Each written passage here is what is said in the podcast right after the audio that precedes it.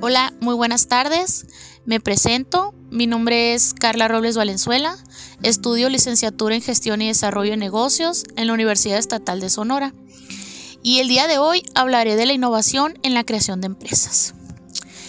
Me pregunto, ¿innovar es crear algo nuevo? Para mí, innovar es implementar con éxito ideas originales que generan valor social o económico. Pero no se trata solo de eso, sino de saber cómo adaptar esas ideas al producto para generar mayor impacto en la sociedad y de esta manera lograr un emprendimiento mayor, ¿no?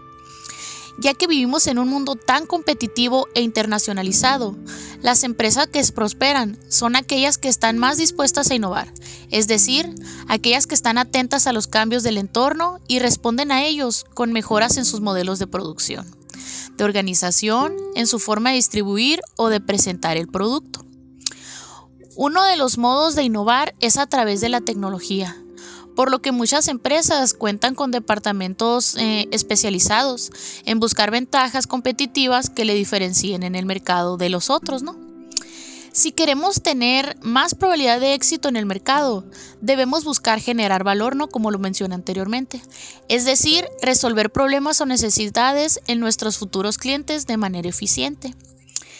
Mm, para lograr lo mencionado anteriormente, es necesario contar con una pieza clave en el mercado, la cual yo creo que sería la calidad ya que es todo aquello que vemos perfecto en un producto o servicio como las cualidades que tiene eso que adquirimos y que nos satisfacen todas las maneras posibles, cubriendo las necesidades que tenemos de él.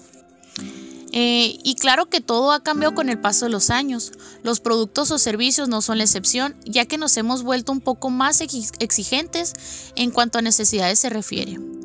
Un ejemplo de esto sería mm, el celular, que cada vez le incluyen más cámaras o más espacio en la memoria, porque con el uso de las redes sociales mostrar nuestra vida diaria se ha vuelto más común en jóvenes y también en adultos.